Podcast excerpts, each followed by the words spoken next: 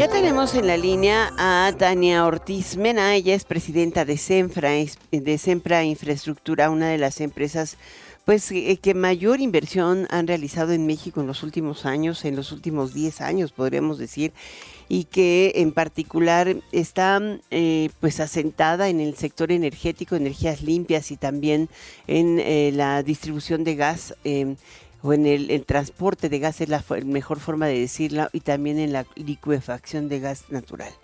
¿Cómo estás, Tania? Qué gusto de saludarte. Alicia, muy bien, muchísimo gusto saludarte. Muchas gracias por invitarme a tu programa. Y para nosotros es un súper honor. Eres una de las empresarias ícono de México. Yo creo que eh, pocas de tu categoría y de tu conocimiento. También eres eh, miembro del Consejo de la Bolsa y, y sí es, es eh, em, evidentemente eh, tener una visión tuya sobre cómo se ve México desde fuera es importante. Y ahí me quedo, ¿cómo se ve México? Alicia, pues eh, yo estoy optimista eh, por todo lo que estoy viendo. Francamente, me parece que México tiene hoy una oportunidad inigualable de hacer crecer a nuestro país, de que crezca nuestra economía, de que se desarrolle el país y muy importante de crear nuevas fuentes de, empleos, ¿no? De buenos empleos. Y todo esto, Alicia, muy relacionado a la oportunidad de fortalecer la región de Norteamérica, de fortalecer las cadenas de suministro, pues con toda esta tendencia del, del nearshoring, donde México está espectacularmente posicionado para beneficiarte, eh, para beneficiarse de esta tendencia. Ahora, el nearshoring es, es una tendencia que fortalece toda América del Norte. Digo, las empresas buscan acercarse al mercado principal y sobre todo las empresas norteamericanas con la serie de medidas regulatorias que, que ha ido acotando el gobierno norteamericano. Pero ¿qué tanto es México competitivo y qué tanto también la economía mexicana es lo suficiente madura como para recibir también inversiones? México tiene condiciones eh, muy particulares y muy privilegiadas, y no solo es la cercanía geográfica, por supuesto, con Estados Unidos, sino que México, primero, es una de las economías eh, más grandes del mundo, ¿no? Estamos entre la número 12 y la número 14 eh, más grandes y más importantes del mundo. México también es una potencia manufacturera y exportadora. Hay pocos países que tienen tantos tratados de libre comercio como tiene México. Y a mí me parece que, digamos, la, la resiliencia eh, de la economía mexicana se puso a prueba en los últimos tres años, ¿no? Durante la pandemia eh, hemos vivido, vamos, eh, eh, condiciones difíciles a nivel global y la economía mexicana está bien, está sana. Las empresas eh, siguen creciendo. Entonces, si a esto le sumamos este esfuerzo por fortalecer digamos, la región económica de Norteamérica, a mí me parece que México tiene una oportunidad importantísima, ¿no?, de crecer. Ahora, en México eh, tienen ustedes una, una huella importante, no nada más es lo que opino, es lo que hago. Eh, antes Genova, hoy es Sempra, ¿no?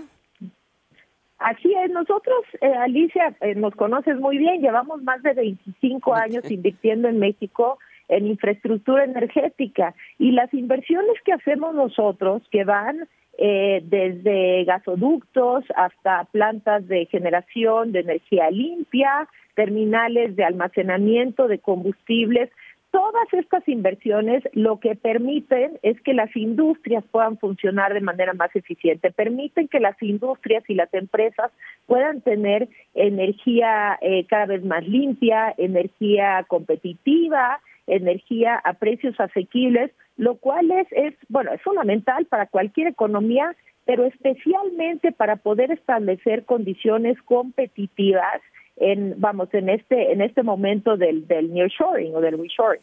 Hoy son hoy son líderes en infraestructura energética en América del Norte, no solamente tienen operaciones en México, sino en en Estados Unidos y creciendo, ¿no?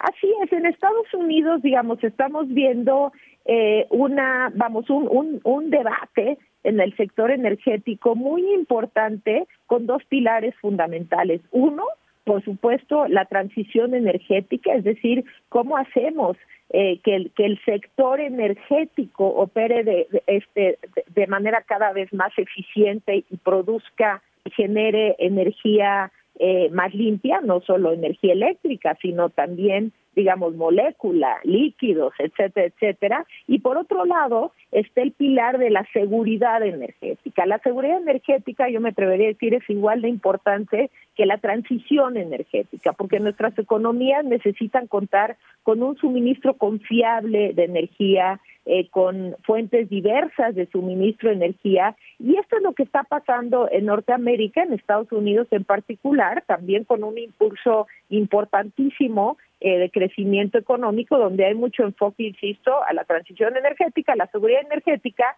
y donde Centro Infraestructura está jugando un papel muy importante, particularmente en el desarrollo de infraestructura de gas natural y de manera muy enfocada a instalaciones de licuefacción eh, que consisten en, digamos, convertir el gas que se produce en Estados Unidos de manera excedentaria a forma líquida para poder exportarlo a otras regiones del mundo y contribuir a la seguridad energética este, global y además contribuir a eh, que se consuma gas natural en lugar de otros combustibles, digamos, que, que tienen mayores impactos sobre el medio ambiente. Entonces, también, efectivamente, también en Estados Unidos estamos muy, muy activos.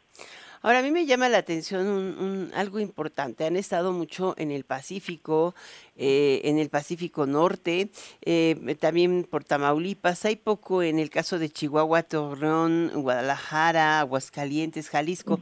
Pero en algún momento piensan invertir en el sur sureste. Eh, efectivamente tenemos inversiones bien importantes en, en todo el norte del país. De hecho, tenemos gasoductos que conectan eh, Estados Unidos con México en todos los estados fronterizos. Sin embargo, siempre infraestructura tiene inversiones en 17 estados del país. Tenemos inversiones en Tabasco, en Veracruz, tenemos eh, la terminal privada más importante de importación de, de combustibles, ya cerca, más cerca del centro del país en Puebla y en el Valle de México tenemos también terminales importantes de almacenamiento de combustibles. Entonces, efectivamente, se habla mucho de la presencia de SEMPRA en el Pacífico, donde quizá eh, no hay tantas empresas de, de energía ¿no? en esa parte del país, pero realmente estamos buscando expandir nuestra infraestructura en todas las regiones del país. Tenemos un parque solar en, en, en Aguascalientes, por ejemplo. Entonces, vamos, sin duda vemos ¿Qué es el Tepesala? Así es, este Tepesala, así es, efectivamente. Entonces, sin duda tenemos, digamos, interés en seguir invirtiendo en infraestructura energética en, en todo el país, no nada más en el norte del país. ¿Y crees posible eh, que, que, se logre invertir o que se logre detonar el eh, corredor transísmico si no tiene una muy buena distribución de gas o capacidad de liquefacción de gas? A ver, parece que, que el proyecto del corredor transísmico es un proyecto muy interesante porque además eh, pues está, digamos que, que tenemos eh, como país una deuda con el sur-sureste. Tenemos que, que encontrar la, la, vocación de la región para que logre eh, crecer, como sí ha estado sucediendo en, en los últimos, digamos, meses, eh, al mismo ritmo que el norte del país. Y para que eso suceda, necesitamos que el sur-sureste cuente con un suministro eficiente de energía. Y cuando hablamos de suministro eficiente de energía, sí necesitamos infraestructura de gas natural que ya se empieza a desarrollar y también necesitamos energía renovable. El sur sureste tiene una vocación natural, tiene recursos renovables bien importantes que se tienen que desarrollar de manera sustentable, de la mano con las comunidades, pero el potencial está ahí y a mí me parece que hay una oportunidad para trabajar eh, juntos, sector público y privado, para desarrollar esos recursos. ¿Y qué tanto importa para el desarrollo de esos recursos no solo los proyectos, sino la seguridad jurídica, reglas claras, que no te las cambien? Porque bueno, ustedes han tenido proyectos, pero también historias que contar. A ver, por supuesto, cuando las empresas invertimos en infraestructura, no nada más en energía, pero que, que, que invierten en carreteras, que invierten, por ejemplo, en agua, otro tema fundamental, son inversiones muy intensivas en capital, es decir, se requieren este, montos de, inversión muy, muy, muy elevados, y por otro lado son inversiones que se amortizan a muy largo plazo.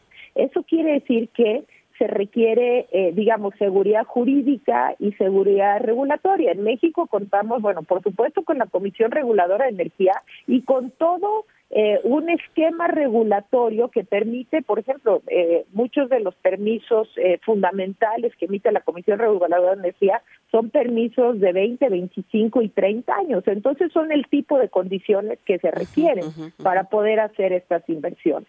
¿Cuánto han invertido en México? ¿10, 15 mil millones de dólares?